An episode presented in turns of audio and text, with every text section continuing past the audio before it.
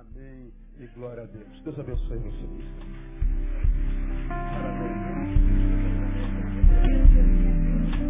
Pode sentar, glória a Deus. Aqui, o Roberto Gonçalves Reboredo da Silva está aí? Roberto Gonçalves Reboredo da Silva? Está aí? É você? Depois você pega aqui comigo uma, uma carteira de motorista. Essa carteira dá um trabalho para tirar danada, né, meu? E ô carteirinha miserável. Então dá mole não. Depois você pega aqui comigo. Abra sua Bíblia no livro de Lucas.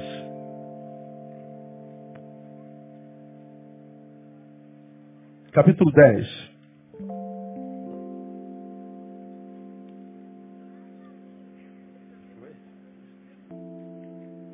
Lucas 10,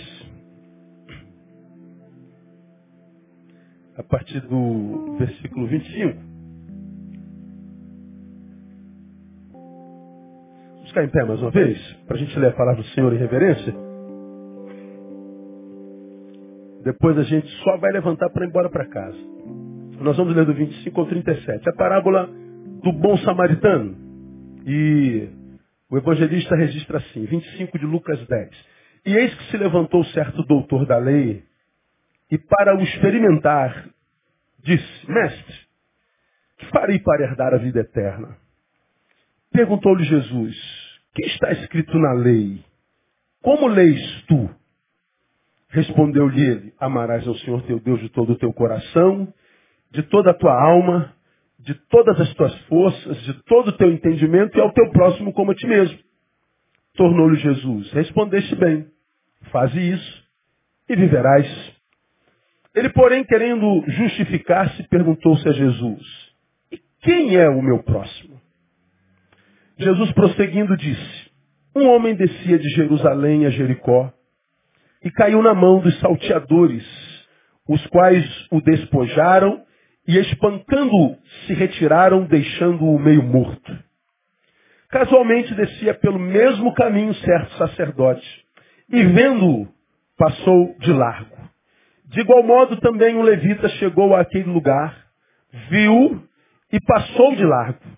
Mas um samaritano, que ia de viagem, chegou perto dele e vendo-o, encheu-se de compaixão. E aproximando-se, atou-lhe as feridas, deitando nelas azeite e vinho, e pondo-o sobre a sua cavalgadura, levou-o para uma estalagem e cuidou dele. No dia seguinte, tirou dois denários, deu-os ao hospedeiro e disse-lhe, cuida dele. E tudo o que gastares a mais, eu te pagarei quando voltar. Qual, pois, destes três te parece ter sido o próximo daquele que caiu na mão dos salteadores? Respondeu o doutor da lei, aquele que usou de misericórdia para com ele. Disse-lhe, pois, Jesus, vai e faze tu o mesmo. Amém, amados? Pode sentar um pouquinho. Jesus, nessa parábola, me parece, tenta clarificar a, a aqueles para quem ainda não ficou claro o que é viver a justiça do reino de Deus, o que é ser um discípulo de Jesus de verdade. Ele tenta é, dirimir todas as dúvidas a respeito de, de, de como saber quem de fato foi alcançado por Deus. Quem de fato entendeu que o Cristo veio pregar e ser entre nós. Quem de fato dirimiu as dúvidas com relação a, a, a, qual espiritualidade tem a ver com aquela que Deus em Cristo quis implementar entre os homens. Esse texto ele é, ele é extraordinário. Porque, por causa das muitas religiões, nós temos dúvidas. Quem é de Deus de fato, de verdade? Qual dos homens, individualmente falando, carrega dentro de si uma obra do Espírito Santo de fato, de verdade? Quem de fato é porta-voz de Deus? Quem de fato é discípulo de Jesus? Quem de fato fala em nome dele? Quem de fato representa? Quais são as marcas que constituem aqueles que por ele passou ou que ele tenha por eles passado? Quem é aquele que de fato foi alcançado pela graça de Deus? Porque uma religião diz que é assim, a outra religião diz é assado. Um da mesma religião diz isso, o outro que é da mesma religião diz aquilo. A gente vê tanta religiosidade, tanta religiosidade, tanta gente falando em nome de Deus, tanta gente com Deus na boca, mas a gente vê tão pouco Deus na vida. A gente vê tanta gente que se diz de Deus perambulando pelas ruas, mas a gente vê tão pouco fruto desse Deus que a gente lê na palavra, que a gente tem dúvidas sobre quem é quem e muito mais sobre quem foi alcançado por esse que nós conhecemos por Jesus de Nazaré. Por exemplo, ah, os evangélicos, nós, nos jactamos como sendo o povo de Deus. Fale entre nós, quem é povo de Deus? É todo aquele que é da religião cristã. Se você não é do cristianismo, então os cristãos dizem, você é ímpio. Se você é do cristianismo, mas não evangélico, ou seja, o cristianismo católico ou espírita, os evangélicos dizem ímpios também. Porque não basta ser cristão, tem que ser cristão da nossa religião. Então o povo de Deus é quem aceitou Jesus e mudou de religião e virou evangélico. Então se você é evangélico, você é povo de Deus. Se você não é evangélico, então você é ímpio. É, provavelmente vai para o inferno. É como nós evangélicos definimos alguém que foi alcançado pelo Evangelho de Jesus. Quem foi alcançado pelo Evangelho de Jesus é alguém que é discípulo de Jesus. E se ele é discípulo de Jesus, vai virar evangélico. E se não virar evangélico, então não foi alcançado pela graça de Jesus. Se não foi alcançado pela graça de Jesus, não virou evangélico, então não é de Jesus. Bom, Jesus aqui desconstrói tudo isso. Porque os judeus pensavam a mesma coisa. E pensam, até hoje. Eles são o povo eleito. E está escrito em toda a profecia, em todo o Pentateuco. É o povo original, eleito originalmente falando. Eles se jactavam como sendo, porque povo da eleição, o único povo de Deus, até que Jesus vem e levanta para si um povo que vai além daqueles que professam uma religião, no caso, a judaica. Jesus se encontra no caminho com um doutor judeu. Um homem que conhecia o Pentateuco, Gênesis, Êxodo, Levítico, Deuteronômio, é, é, na palma da mão. Um homem que sabia o que Moisés disse. Ele conhecia a lei, letra, número. Ele conhecia o que nós chamaríamos hoje de estatuto, de regimento interno. Ele conhecia a dinâmica da sua religião. Ele conhecia as proibições e as permissões. Ele conhecia o imbróglio da liturgia. Ele sabia dos comportamentos. Ele sabia de toda a exterioridade da sua fé, da sua religião. Ele conhecia letras. Ele sabia de tudo. E achava, inclusive, que podia pegar Jesus num dos pontos da lei. E o texto diz que um doutor da lei se aproxima de Jesus e para o experimentar pergunta, mestre, o mestre, na concepção do doutor da lei, é uma zombaria. O que devo fazer para alcançar a vida eterna? Jesus responde com a pergunta: o que, que, diz a lei? Como quem diz você não é doutor da lei, você deve saber, ué. Por que, que eu tenho que ensinar o que você já sabe?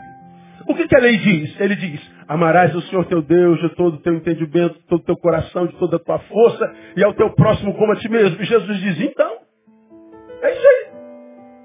Faz isso e viverás. Mas ele não satisfeito, tenta Jesus de novo. Ora, a lei diz que eu tenho que amar meu próximo. Quem é meu próximo? Qual é o meu próximo?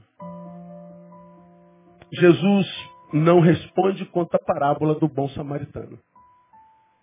Eu quero que você entenda, de princípio, por princípio, que na cabeça dos judeus o samaritano nunca é bom. Então dizer que o samaritano é bom já é uma ignomínia para a cabeça do judeu. Ele então contou a história. Bom, tinha um rapaz que estava caminhando da Sulacave para o Jardim Novo. E ele passava à meia-noite pela estrada Manuel Nogueira de Sá.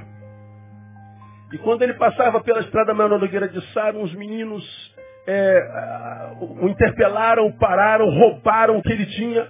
Trabalhador, já não tinha quase nada. Mas roubaram o vale-refeição dele, roubaram o, o, o vale-transporte, roubaram a marmita que ele carregava é, é, é para vender o alumínio no ferro velho da Piraquara. Ainda deram uma surra nele e deixaram ele no chão, quase morto. Naquela mesma estrada, tinha uma vigília na igreja lá no Jardim Novo. E passou um pastor da igreja da Sulacap que ia pregar na vigília no Jardim Novo. E ele estava em cima da hora. Ele quando chega na altura onde o homem foi espancado, vê o homem espancado, mas ele tinha um compromisso na vigília. E ele então finge que não vê o homem e vai para a sua oração porque ele tinha que pregar. Atrás dele tinha um levita, um músico, um que cuidava do templo, um auxiliar do sacerdote, que também ia para a mesma vigília. O músico estava atrasado, como se músico atrasasse, né? O músico não atrasa nunca. Aí, ele estava indo para a mesma vigília, para consagração, para campanha, para tomar posse das suas vitórias. E ele então vê o homem também ensanguentado, ferido, mas ele tem um compromisso com a casa de Deus. E ele então larga o seu semelhante caído e vai adorar ao Senhor. Ele vai dirigir o louvor na igreja, na mesma igreja em que o sacerdote ia pregar. Mas na mesma noite passa um herege. Passa um incrédulo que não conhece Jesus. Ele não conhece a lei. Nunca passou pela Bíblia. Não sabe quem é Cassiane. Nunca ouviu a música da Cassiane nunca comprou um DVD da Aline Barros, nunca fez escola de jejum. Entendeu? Nunca. Ele nunca é, usou a, o lencinho do Benihim. Nunca. Ele nunca, ele não sabe nem o que é isso. Ele não conhece os imbróglios do, do, evangelicalismo brasileiro. Mas ele estava indo para o sepultar dos ossos do carnaval. Ele não estava indo para a igreja. Mas quando ele estava indo para o finzinho do carnaval, ele vê o homem caído, o que, que ele faz? Ele para. Ele se abaixa. Ele cuida do homem. Ele dá os primeiros socorros. Ele coloca no seu carro. E ele então leva para UPA do Jardim Novo. E lá ele diz, olha, está aqui dois denários. Denário era o salário de um trabalhador no dia. Quanto é que você ganha por dia? Ele pegou dois, dois diários do seu trabalho e deixou lá. Cuida desse homem. Eu tenho um compromisso. Se você gastar mais do que isso, quando eu voltar eu te pago. Mas cuida dele. O que eu pude fazer eu já fiz. Não cabe mais a mim fazer mais nada. Eu não tenho competência para tal. Cuida dele. Aí vem Jesus e pergunta ao doutor. Me responda, doutor sabichão. Quem foi o próximo do que foi assaltado e espancado? Aí o doutor da lei diz assim, foi aquele que cuidou dele. Foi o que estava indo para o carnaval. Foi o herege. Foi o incrédulo. Foi o que não conhece a palavra. Foi o que não é doutor. Foi aquele de quem a gente zomba, que a gente acredita que vai para o inferno. É aquele que a gente acredita que não é leite, que não conhece fé, não sabe o que é, é amor de Deus. É ele que foi o próximo do espancado, do roubado. Aí Jesus olha para o doutor e disse assim, vai e faz tu mesmo. Como quem diz, meu próximo é qualquer um que necessite de mim. Meu próximo não é alguém que professa a minha fé. Meu próximo não é alguém que professa a minha religião. Meu próximo é qualquer um em quem eu posso imprimir o meu amor. Meu próximo é alguém, independente de quem seja, que me ajude a justificar a minha própria existência. Porque a minha existência só encontra sentido no amor. Teu próximo é qualquer um.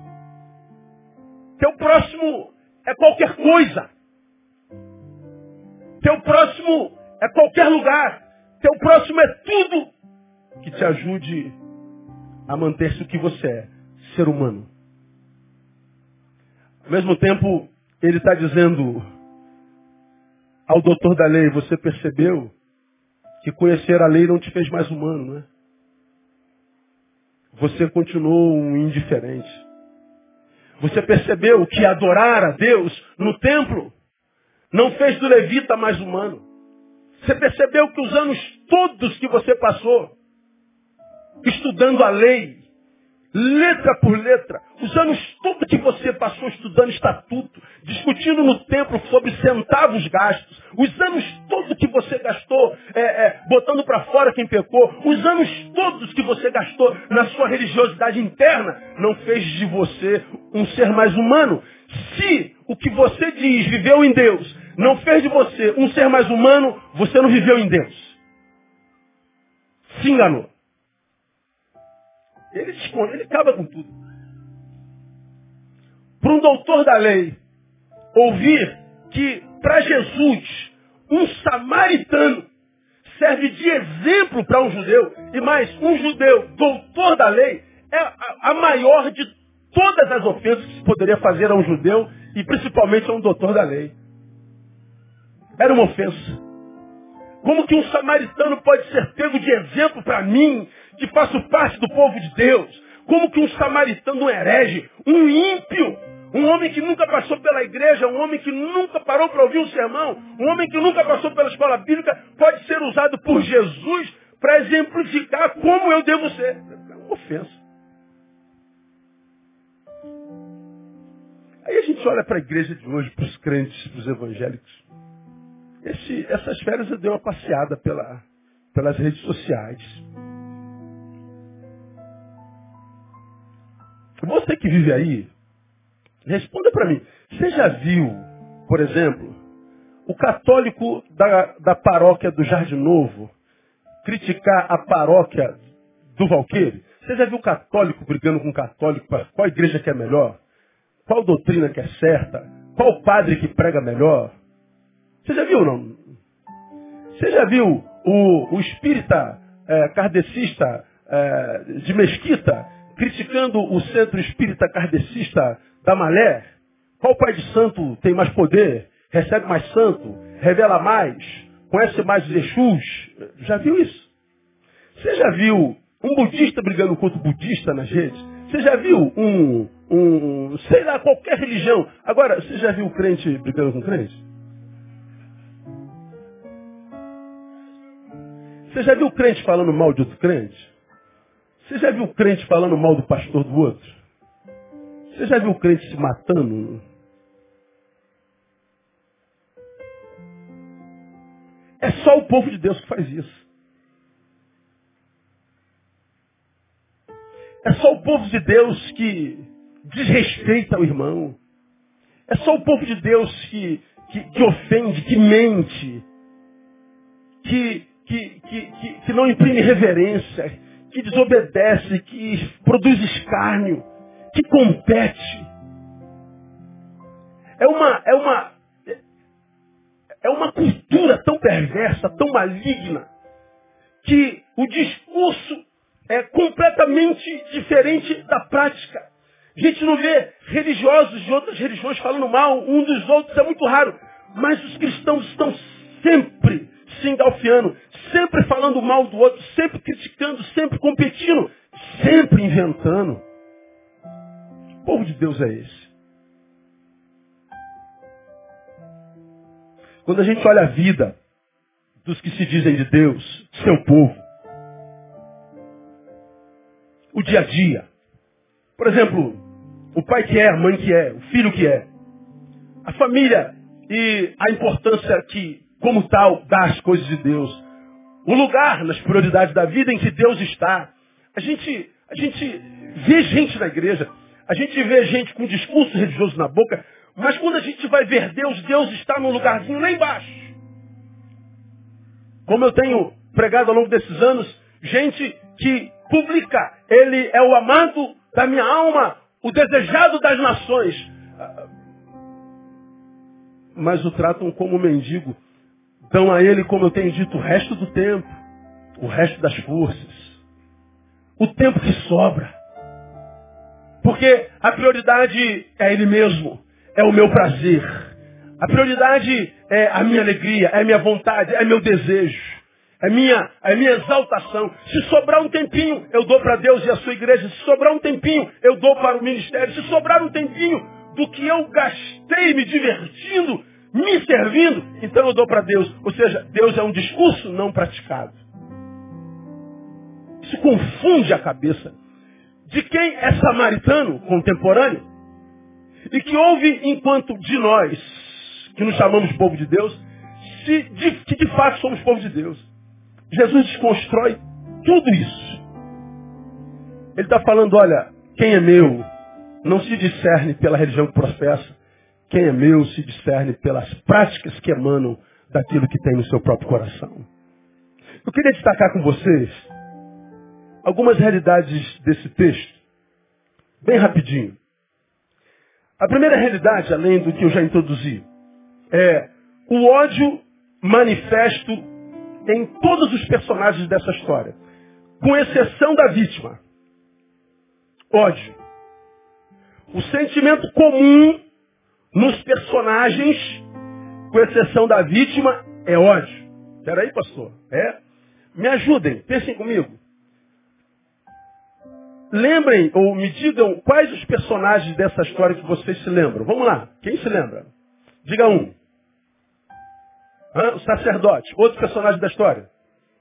O levita, outro personagem da história. Quem? Quem? Os salteadores, muito bem lembrado. Mais personagens? Quem? O samaritano, que é a vítima. Mais personagens? Quatro. Quem? O pessoal da estalagem, verdade, verdade. Vamos aos quadros principais. Primeira vítima. A Bíblia não fala nada a respeito dela. Vítima. Fala do sacerdote, fala do levita e fala dos salteadores. Aí eu estou falando que o sentimento comum entre os personagens tirando a vítima é o ódio. Mas peraí, pastor, o ódio talvez a gente só ache nos salteadores. Porque olharam para o homem e não sentiram nada por ele, pelo contrário, mas pelo que é dele. E para tirar o que é dele, vilipendiaram-no, maltrataram-no, espancaram-no, quase mataram-no. Por causa das coisas, eles despejaram tudo que lhes habitava naquele homem. E para bater no homem a ponto de deixá-lo quase morto, eu preciso ter muito ódio dentro de mim. Então nós vemos o ódio produzindo nos salteadores violência. Mas talvez você pergunte, aonde mais há ódio, pastor? Nos outros personagens, no sacerdote no levita. Ora, o ódio no sacerdote do levita produziu o quê? Me digam vocês. Hã? Desprezo, indiferença, desvalorização do semelhante produziu uma palavrinha comum entre nós, dane-se. Produziu, eu não tenho nada a ver com isso. Produziu, talvez tenha merecido. Se está aí, mereceu. Produziu juízo. Produziu inércia. É aqui que eu queria parar com os irmãos um minutinho só para a gente raciocinar. O ódio de alguém vitimizou uma pessoa. O ódio dos religiosos fez com que eles sonegassem o bem. Mas o sentimento comum entre os salteadores e os religiosos foi o mesmo. Ódio. Nos salteadores produzindo violência, produzindo ação. E nos religiosos produzindo emissão, ou omissão, melhor dizendo. Nós vivemos numa sociedade, a contemporaneidade, onde o ódio exala dos homens assim como, como cachoeira. Como uma fonte ininterrupta. Eu estava vendo a reportagem essa semana daqueles garotos que estão lá no centro da cidade assaltando pessoas. Vocês devem ter visto algumas semanas atrás, ou de repente vocês viram a reportagem de ontem. Ontem, alguns garotos envolveram uma velhinha dos seus 70 anos tentando puxar a, a, a, a bolsa da, da velhinha. E alguns homens estavam no ponto olhando. E ninguém fazia nada. Três ou quatro meninos tentando puxar a, a, bolsa da velha, a velha não soltou. Um garoto veio e deu um soco na orelha da velha. E a velha caiu desmaiada, o outro veio e deu um bico na velha. Pegaram a bolsa e saíram correndo. A gente vê essas imagens. E aí eu pergunto para você, o que, que a gente sente? Alguém tem coragem de dizer? Não ouvi? Ódio. Nós sentimos a mesma coisa que levou os meninos a fazerem o que fizeram com a velha. Só que como sociedade, nós acreditamos, talvez por culpa, de que os monstros são só os meninos que produzem violência. Nós acreditamos que porque não produzimos violências, nós somos todos vítimas. E porque nos sentimos todos vítimas, porque quem odeia são eles, não nós, nós não produzimos violência. Que qualquer adversidade, qualquer força contrária a nós, que venha a nós e promove, promova dor, a gente sempre se vê como injustiçados. Nós nos vemos como vitimizados pela sociedade. Nós nos vemos como vítimas do silêncio de Deus. Nós nos vemos como vítimas da ação do diabo. Nós nos poupamos a culpa e nós somos sempre justificados, como se qualquer mal que acontecesse a nós não é merecido. Jesus, nessa parábola, tenta fazer com que os religiosos entendam que o ódio ele pode se manifestar de mais de uma forma. Pode se manifestar naqueles meninos atingindo a idosa, jogando nela o seu ódio contra a sociedade que na cabeça deles não lhes deu oportunidade de estudo, de trabalho. Mas pode também se manifestar através dos cidadãos com irmãos que para preservar a própria vida com medo deixaram que a idosa sofresse sozinha. Bom, o que espancou a idosa e o que teve medo, sonegando-lhe o bem, são semelhantes. Um se retroalimenta do outro. Um só existe por causa do outro. Acabe com um que o outro some também. Vamos imaginar que os que ficaram sonegando bem, ao verem os meninos atacarem a idosa, corressem para defendê-la. Bom, o ódio praticado pelos meninos não teria sido levado a efeito. Portanto, o ódio do menino sumiu por causa da impressão do bem dos demais. Ou seja, o ódio que alimenta a sociedade é produto do silêncio dos que podem produzir bem e não fazem. Somos todos culpados. Todos. Sabermos-nos culpados nos livra de diagnósticos equivocados. Acaba em nós, se temos coragem, do que eu chamo de coitadismo. Quanta gente eu me encontro no caminho que morre de pena de si mesmo, o tempo todo. Gente que sempre, ao se ver, se vê como vítima. Sempre, ao se diagnosticar, se diagnostica como que se ele não tivesse nada a ver com o que acontece com a sua própria vida. Deixa o Espírito Santo de Deus estar no teu coração, meu irmão. Você não é vítima. Você não é 100% inocente. O mal que te fizeram só existe, talvez, por causa de um bem que você sonegou. Ninguém é totalmente vítima. Como ninguém é totalmente culpado. O mal se manifesta de várias formas. No mal, por exemplo, ele é chamado de maldade mesmo. Por que, que esse menino fez mal? Isso se chama maldade. E no bem, como é que ele se chama? Indiferença. O ódio manifestado no mal pode ser chamado de mal praticado. Mas o segundo ódio, do bem, é chamado de quê? De bem sonegado. O bem sonegado e o mal praticado são faces da mesma moeda. E a gente precisa absorver isso como verdade, para que a gente, mergulhando na realidade dura da vida que nós vivemos hoje, possamos transformá-la. Ninguém consegue transformar a vida se não mergulhar na realidade.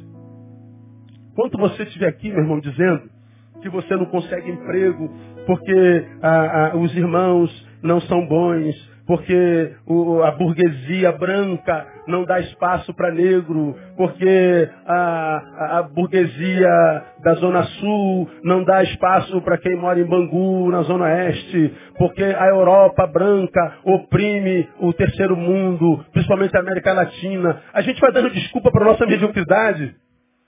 A gente vai dando desculpa para nossa vida não curtida, para a vida que a gente vive e não ama. Ninguém muda a realidade se não mergulhar nela de cabeça. Então para com esse negócio de, de, de, de vitimismo, de coitadismo. Ninguém é 100% vítima. Essa palavra ela mexeu comigo pra caramba. O dano produzido por aquele que espanca, estupra. O dano produzido por aquele que rouba, vilipendia, é semelhante em proporção por aquele que, podendo fazer o bem, não socorre, não cura, não consola, não se importa. É por isso que o mesmo mestre diz que aquele que sabe fazer o bem e não faz, conclua, peca. Eu não peco só quando eu produzo mal, eu peco quando eu só nego bem. Então eu repito, estou dizendo que todos nós somos culpados. Logo, primeiro, ao invés de culparmos os outros, deveríamos nos olhar no espelho Impressionante como, como quando o homem é pequeno, ao invés de aprender com as dores, ele se transforma, como você já me ouviu aqui várias vezes, num caçador de culpados. O culpado foi meu pai, meu pai nunca disse que me amou. O culpado foi minha mãe, ela amava mais a minha irmã. O culpado foi meu patrão, que me dediquei tanto à empresa e ele me mandou embora. Sim, você já achou o culpado. Resolveu o problema. Agora, quanta gente não só nunca ouviu do pai que o amava, como foi estuprado por ele e está de pé.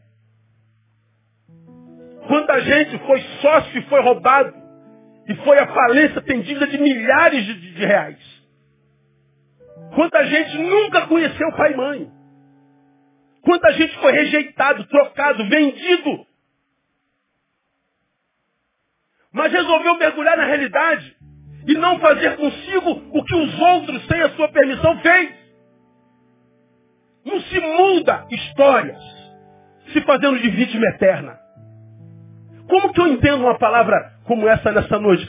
Deus amando alguns de vocês, dizendo, meu filho, o tempo da tua desgraça precisa acabar, que 2016 seja o ano da tua redenção. Para de ter pena de si mesmo. Me ajuda, você pode estar sentado do lado de um coitado, do lado de um coitado e dizer assim, para de ter pena de você mesmo, irmão.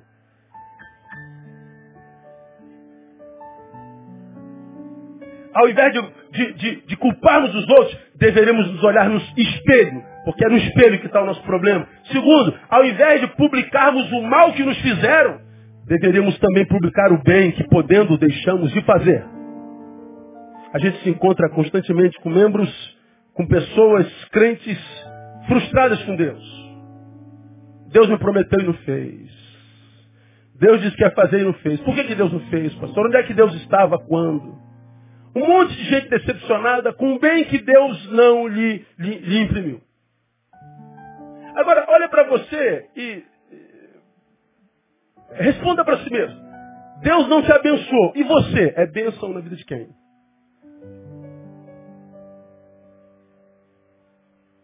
Quem no mundo, no planeta, teve a vida melhorada depois do encontro contigo?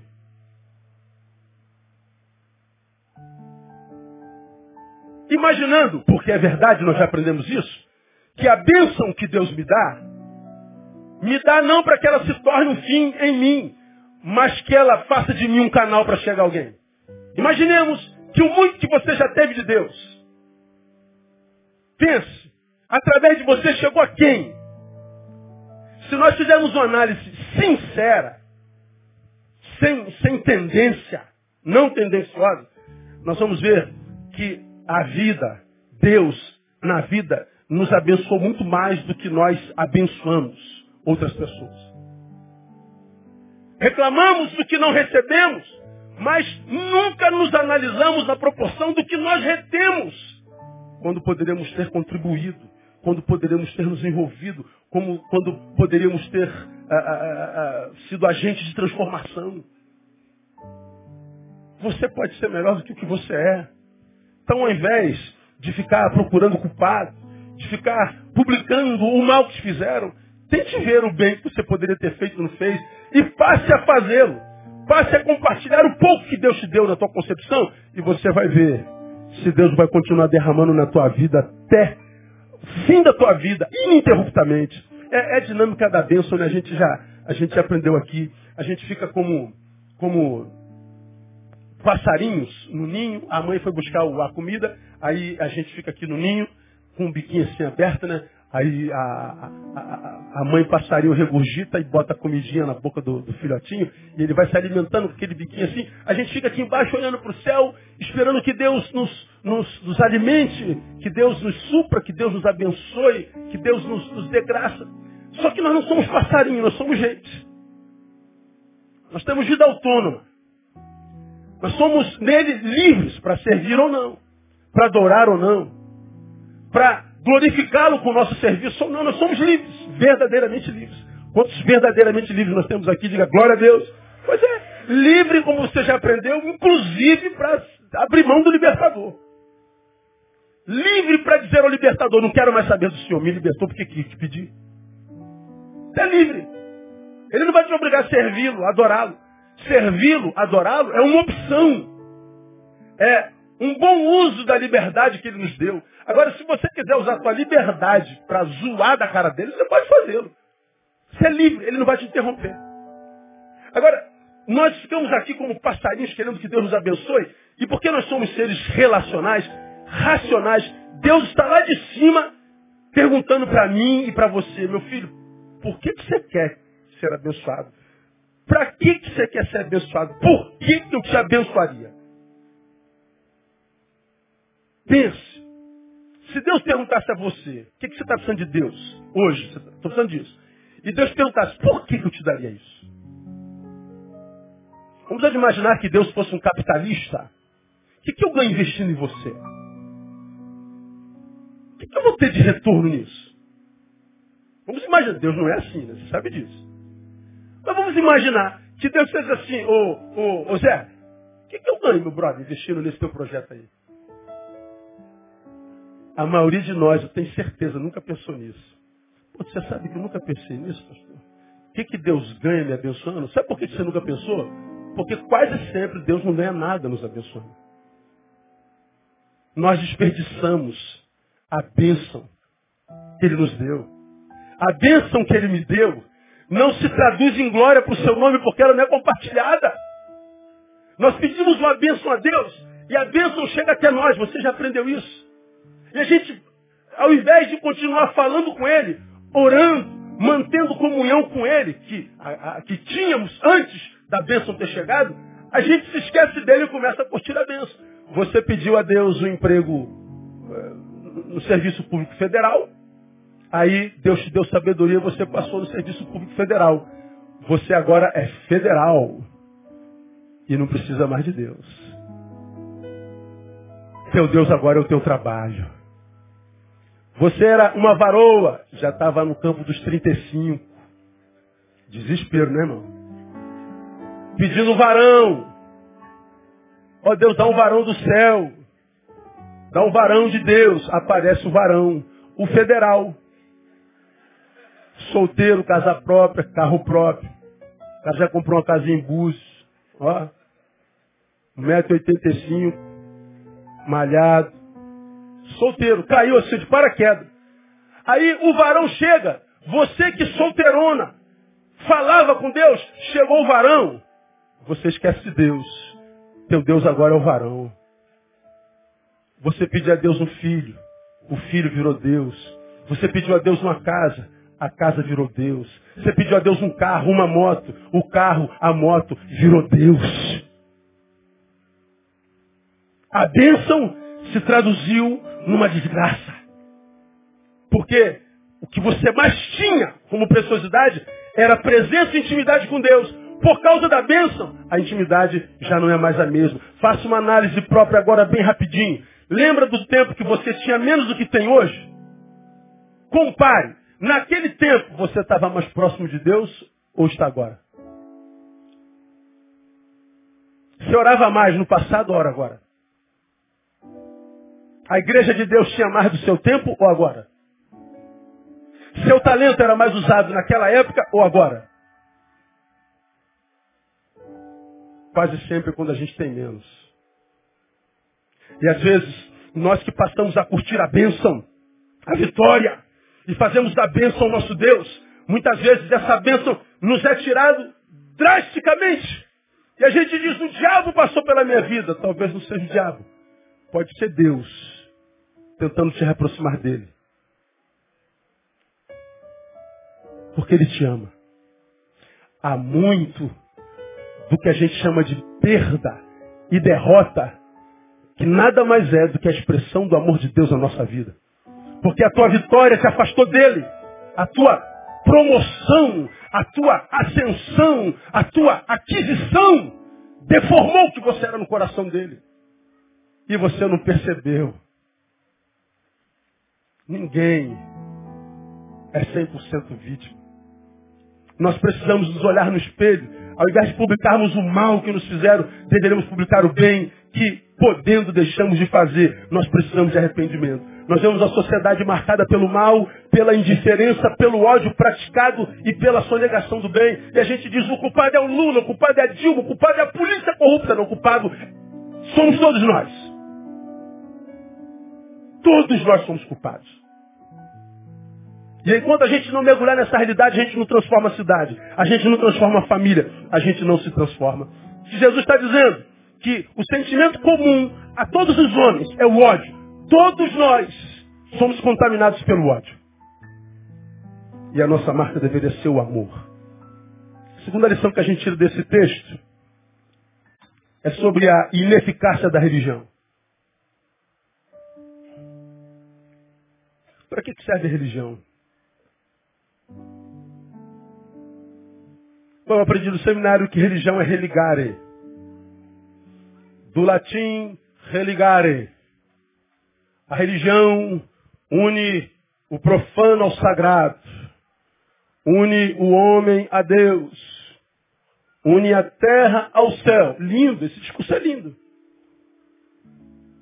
E o sacerdote o levita acreditavam nisso, porque ambos eram os oficiais da religião. Então, se sacerdote, se levita, estão ligados a Deus, se homens sacerdotes levitas estão ligados a Deus, mas para Jesus o discurso não interessa. O que interessa é o seguinte: o que, que acontece na vida de alguém que foi ligado a Deus? Qual a consequência dessa ligação do terreno com o celestial, do humano com o divino.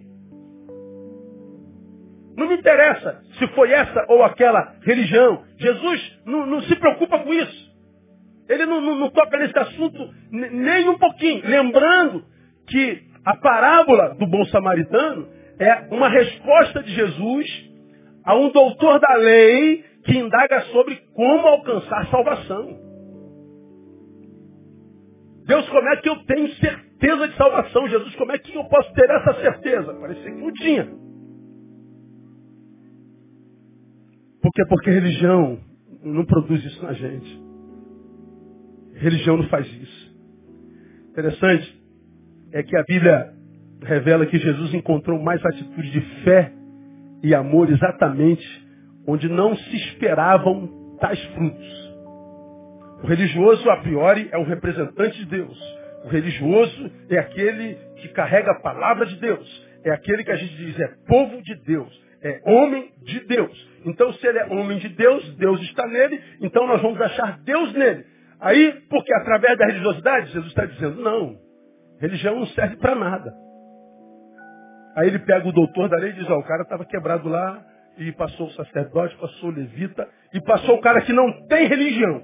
Ou então é um místico. Ele adora a lua, mas também adora o sapo. Ele adora Netuno, mas adora o gnomo também. Ele adora tudo. Ele é um panteísta. Ele acende vela para todos os santos, para Deus e para o diabo. Ninguém fica chateado com ele. Ele é assim. Não tem identidade religiosa.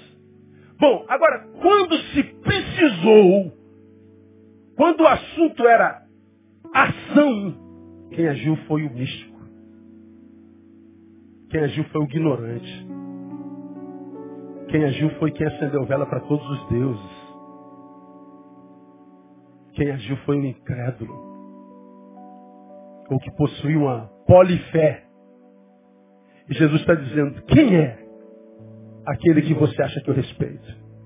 Quem é que você acha que entendeu? E a Bíblia está cheia de exemplos, eu dou alguns para vocês. Aonde que Jesus encontrou amor? Aonde que Jesus encontrou fé? Quase sempre naqueles de quem não se esperava nada. E aonde se esperava, quase nunca veio. Querem exemplo? Vou mostrar para vocês. Você pega o texto da mulher cananeia, Mateus capítulo 15.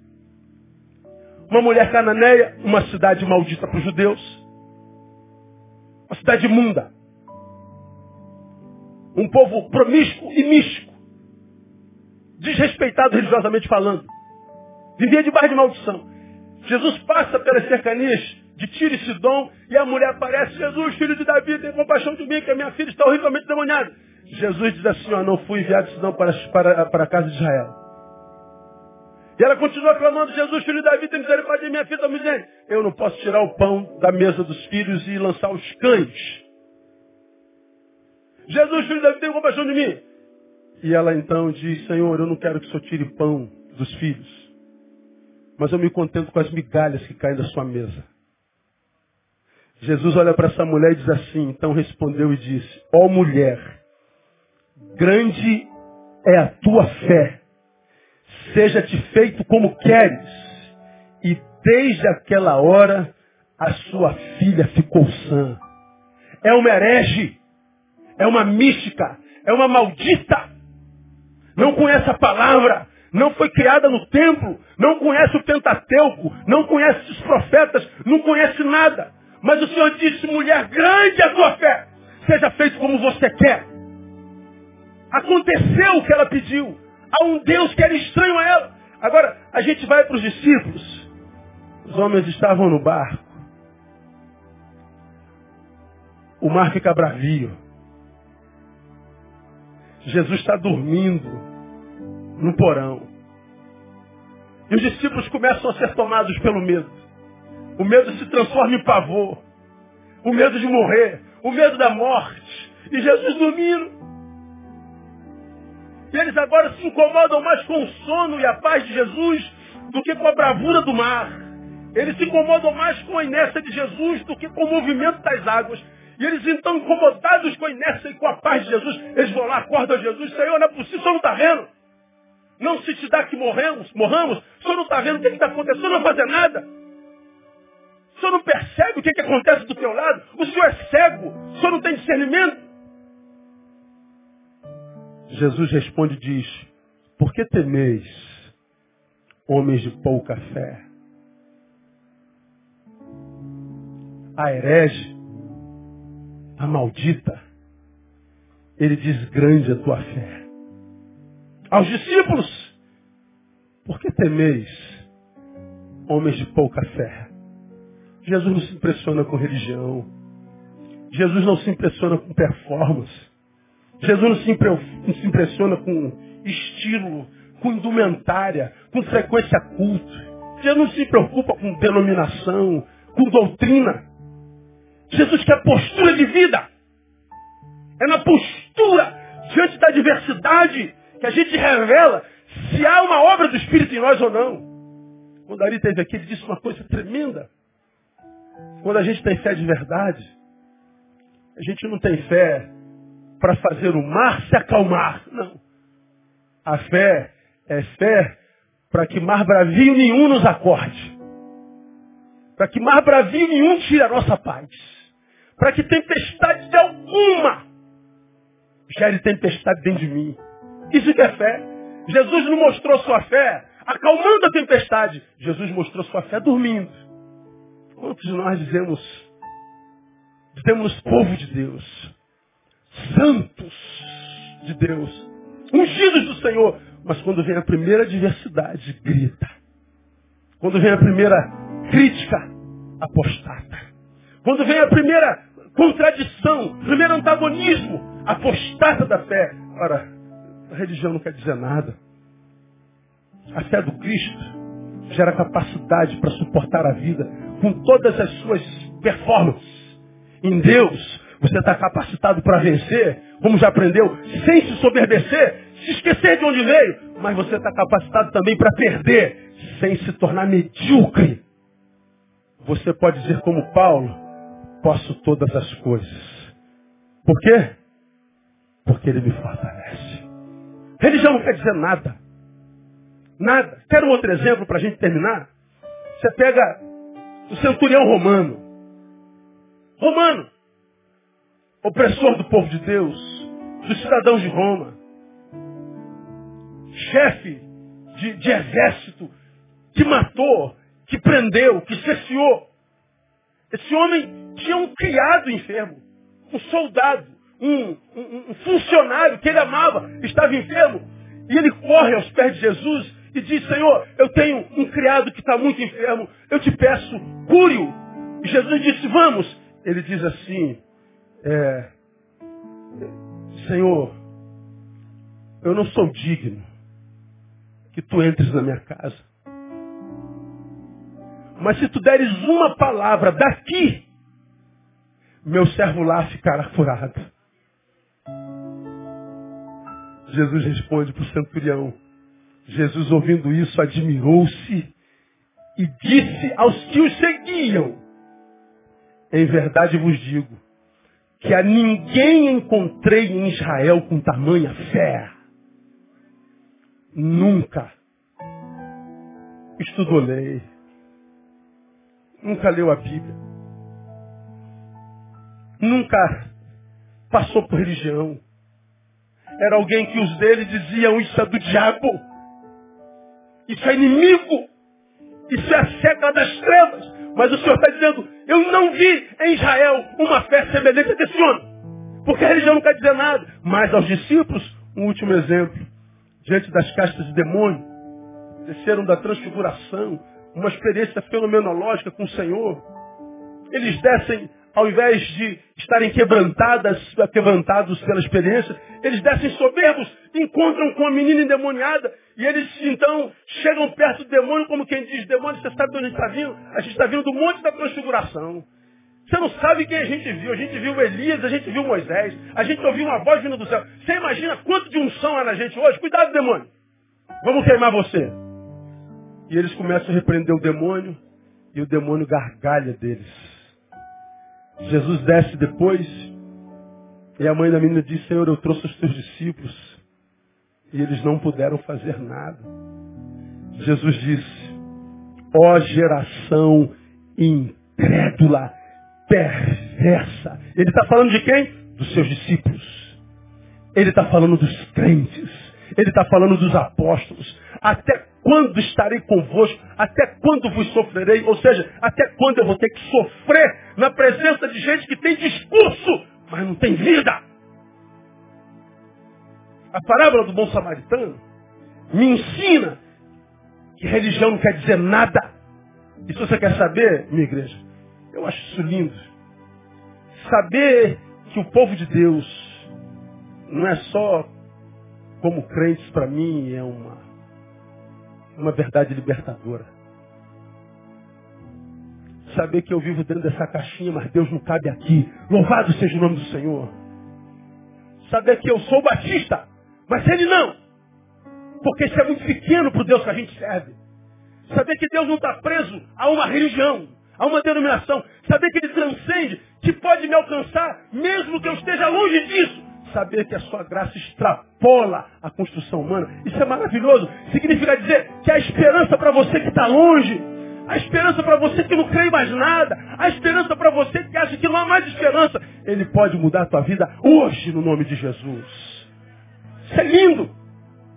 Só nós achamos que ele é uma propriedade nossa. Nós somos proprietários de Deus, somos ridículos. Louvo a Deus porque eu tenho encontrado nos lugares mais inesperados da vida. Aliás, eu posso citar um livro para você. Leia Philip Yancey, Achando Deus nos lugares mais inesperados. Saber que na igreja eu encontro Deus, mas saber que se eu não posso vir à igreja, eu encontro também. Saber que eu posso achá-lo numa célula de oração, mas saber que eu posso achá-lo numa roda de capoeira. Saber que eu posso achá-lo numa célula de irmãs de oração, mas eu posso achar no meio do pessoal do reggae. Saber que eu posso encontrá-lo em qualquer lugar onde eu busque de coração sincero. Saber que eu tenho uma religião, meu Deus não saber que Ele é muito maior do que isso que a gente usa como discurso de fé. Deus é lindo, amém, mas vamos aplaudi-lo bem forte.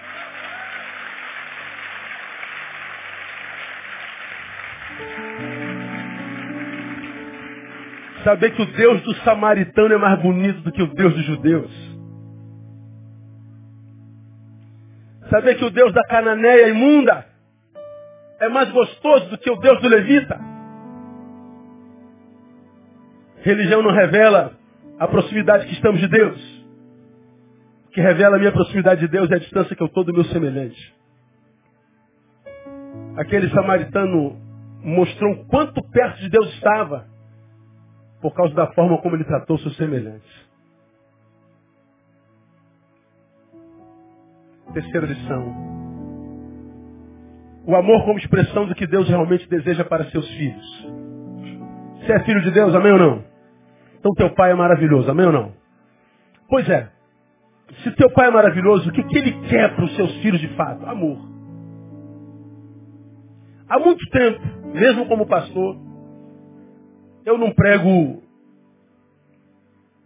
um evangelho que muda a priori a religião do sujeito. Religião vem a posteriori. Eu creio no evangelho que muda as entranhas da alma muda os óculos com os quais ele lê a vida. Eu não prego um evangelho que é evangelho só para encher esse lugar, não cabe mais gente aqui. Mas o evangelho que esvazia o homem da desgraça que o habita, para que esvaziado ele seja cheio da graça do Deus do evangelho. E não há como ser cheio da graça do Deus do evangelho e passarmos pela vida sem espraiarmos esse evangelho. É impossível. Ele exala de nós. Ninguém consegue viver para si alcançado pelo evangelho. Ninguém consegue viver como eremita, como ermitão. O evangelho nos impulsiona ao encontro, mas o encontro sadio. Não é o encontro onde, encontrando, retiro do outro que ele tem, eu necessito, mas o encontro que é encontro sem pretensão alguma, sem segundas intenções. A vida acontece na sua natureza. De modo que se há necessidade de mim, porque nos encontramos sem necessidade, foi por amor o que ele tem, passa para mim sem forçação de barra. Não há controle. Não há domínio, dominado ou dominador. Não há regras, não há leis. A vida se desenvolve naturalmente como uma, uma, uma semente que a gente planta na terra e não faz mais nada. A vida se encarrega. Perdão. Ela vai brotando, brotando, brotando. Estava num lugar essa semana, meio do mato, num hotel fazenda lindo. Aí passamos num dos muitos bosques que lá havia, e eu vi uma roseira, mais ou menos dessa altura, bem mais alta que eu, e uma roseira, pasme, cheia de rosas. Eu passei pela roseira, parei ali para trás e falei, gente, quantos anos eu não vejo uma roseira cheia de rosas? Quanto tempo você não viu uma roseira cheia de rosas? Você que é da cidade. Aí eu falei, amor, olha aquilo. Ela falou, o que, amor? Uma roseira cheia de rosas. Aí ela falou, uma roseira cheia de rosas? É. Quanto tempo eu não vejo isso? a gente olha e, e contempla a rosa na roseira. Como quem está vendo uma coisa sobrenatural. Porque de fato nós estamos vendo uma coisa sobrenatural. Ninguém pôs a mão. Ninguém tocou. É vida. O nosso papel é só não atrapalhar. O nosso papel é só não se meter. Ela se encarrega de se desenvolver. O que você acha que Deus tinha em mente quando nos criou? Que a nossa relação fosse uma relação de compartilhamento de vida. E se nós não tivéssemos nada para compartilhar, a gente só não se metesse. Deixe-o viver a própria vida. Se você não pode contribuir, não oprima. Se você não pode abençoar, não amaldiçoe, cala a boca. Ninguém pediu tua opinião, então não a dê. Silencie. Deixa a vida seguir o seu ciclo. Porque se cada um de nós vivesse a própria vida e relacionássemos, relacionássemos com outras vidas sem opressão, sem cobrança, sem, sem exercício de poder, a vida ficaria leve. A vida seria vista como um presente. É o que Deus quer para cada um de nós. Deus quer que o projeto de seus filhos seja sempre um projeto de amor. Se você está num tempo que não pode amar, silencie. O projeto de Deus foi o que ele quis ensinar ao, ao, ao, ao religioso, doutor da lei, ao levita. É que a gente, doutor da lei, religioso, aprenda com quem não tem religião.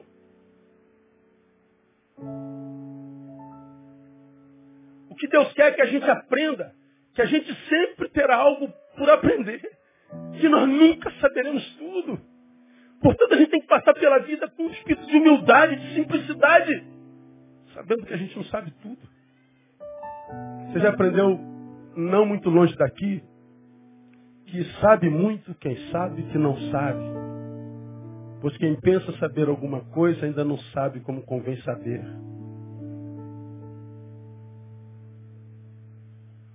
Por isso que um dos maiores sábios que já passou entre nós diz tudo que sei. Que você já aprendeu, o que, que você descobriu? Que eu não sei nada. Esse é o sábio.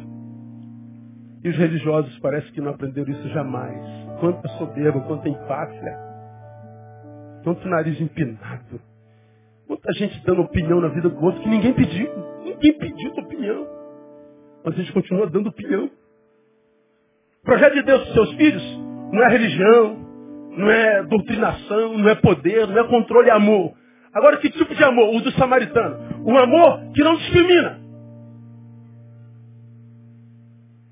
Que ama, independente se o objeto a ser amado merece ou não. Então, o que ele faz? Ele ama o hétero e ama o homo. Ele ama o branco e ama o preto. Ele ama o rico e ama o pobre. Ele ama o, o sarado e ama o gordo. Ele trata todos iguais. Não discrimina. Não exclui. Inclui. Ele não escolhe a quem amar. Porque se tem amor, tem para compartilhar. E não interessa se merece ou não. O juízo não nos compete. Nosso papel é amar. A gente não vê mais amor só juízo, opinião, comprometimento na vida alheia. A gente não consegue se calar, a gente não consegue desenvolver mais a arte do silêncio. A gente tem que aparecer, a gente tem que se promover, a gente tem que vender a nossa felicidade, a nossa riqueza, o quanto nós somos abençoados. A gente precisa. A gente não consegue mais o retiro. Um amor que não discrimina. Um amor que não visa recompensa. Ele tratou do homem e fez tudo que podia. Deu os dois denários. Olha, eu não sei se isso aqui dá. Não está mais na minha competência ajudar mais do que eu já fiz. Eu vou, cuide dele, você tem competência para isso. Se for mais do que isso aqui, quando eu voltar eu te dou. O que, que o samaritano ia ganhar em troca? Ele não pensou em recompensa. Essa é a visão do homem de Deus. Eu tenho, se eu tenho, tenho para compartilhar. E quem, quem não compartilha, para de ter. Se você tem, é porque você é. Se você é, seja. E se você não for, logo, logo se deformará. Eu não deixo de ser quem sou por causa do mal que fizeram a mim, mas porque eu deixei de frutificar aquilo que eu sou. Um amor que não só não discrimina, não visa recompensa, mas que é a única forma de nos livrarmos das trevas. Ou seja, de vivermos uma vida sem sentido, de, de sermos libertos da desgraça de morrer antes da morte chegar, como eu falo sempre. Um homem como esse samaritano vai viver até o fim da vida, dia após dia. Ele não vai conhecer morte enquanto houver vida nele.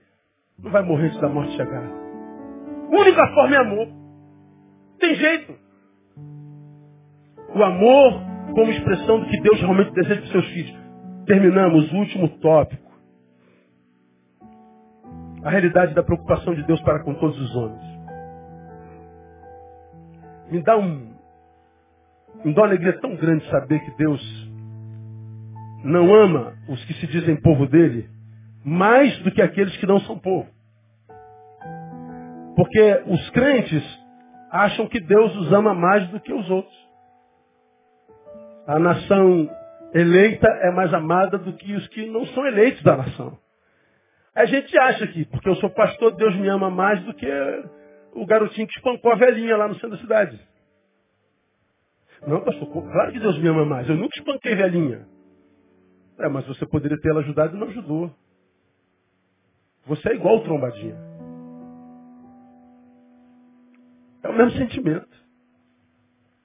A gente acha que Deus nos ama pelo que a gente faz. Não. Ele nos ama pelo que Jesus fez. E quando Jesus fez, não fez só para o pastor, fez para o trombadinha também. Fez por Fernandinho Beramar. Ele ama você tanto quanto ama Fernandinho Beramar. Ele anda Fernandinho Beramar tanto quanto ama você, como ama a mim, ama todos iguais. Saber que Deus ama não só o sacerdote, aquele que ensinar através do samaritano, como também o levita, ama não só o que foi alvo do ódio dos salteadores, ama não só o samaritano, que talvez não conhecia, ama também os salteadores, que porque deformados produzem tanto mal, ele ama todo mundo. Ele é um Deus inclusivo, um Deus que ama todos, um Deus que se preocupa com todos os homens, comigo e contigo. E porque ele ama, ele age. Veja, ao necessitado da história, o amor de Deus dá provisão. Mandou um samaritano. O que foi alvo de salteador não ficou excluído do amor de Deus. Deus o alcançou através do samaritano. Aos religiosos, o amor de Deus se manifesta dando-lhes a oportunidade de vencerem a mediocridade de uma religiosidade discursiva e sem vida. Porque quando o, o, o, a vítima aparece diante dos sacerdotes, o que, que Deus está dando a eles? Olha, pratica o que você tem aprendido no templo.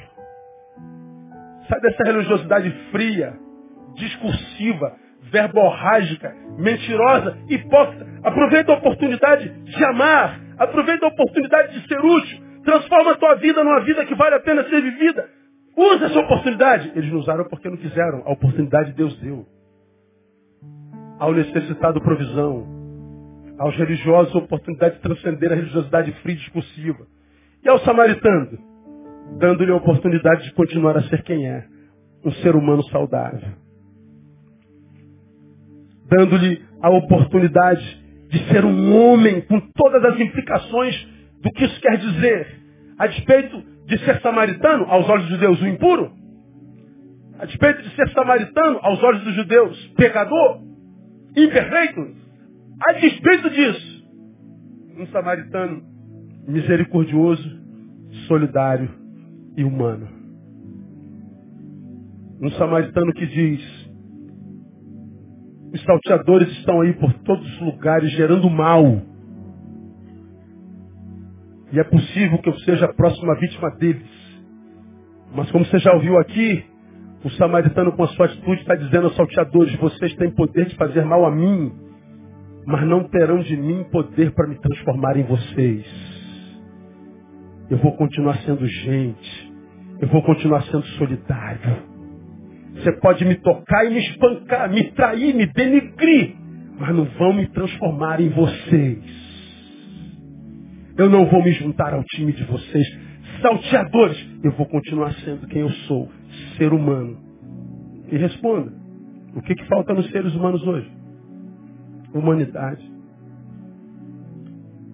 Uma diferença sem precedentes, uma frieza sem precedentes, uma um egoísmo sem precedentes. Viver em sociedade está insuportável. E os que vivem na sociedade estão sempre culpando a outrem. Se cada um de nós fizer a sua parte, se a gente aproveitar de Deus a oportunidade de continuar sendo gente, vítimas dos salteadores sim, mas nunca nos transformando neles, porque a maior bênção de Deus para um homem é dar-lhe a graça de continuar sendo homem, humano. Pegue quem você é hoje, compare com quem você foi um dia na presença de Deus e veja se você está evoluindo, evoluindo. Se você está ascendendo ou descendendo. Essas férias eu refleti muito, tive muito tempo. Curti muito mato. Analisando 2015, ministério, propostas de mudanças, de novidades, manutenções. Mas no final de minhas, de minhas reflexões, eu sempre me pergunto, Neil, você hoje está mais perto de Deus do que no início de 2015? Você está no início de 2016. Hoje, comparando com o que você foi no início de 2015, você está mais próximo ou mais longe de Deus? Você o ama mais ou ama menos? Sua fome dele é maior ou menor? Se você se descobre menos fome, mais longe, menos amor de Deus, você está em decadência. E é possível que de um ser que omite só nega o bem, você possa se transformar num salteador que pratica o mal. Não se permita isso. A parábola do bom samaritano nos ensina que em Deus e no seu amor, a despeito das circunstâncias, ódios, violências, roubos, agressões, salteadores, corrupções, indiferenças, a gente pode continuar sendo quem é. Homens e mulheres de Deus, vivendo até o fim para a glória do seu nome. Que Ele nos abençoe assim, amém, amados? Nos aplaudiu.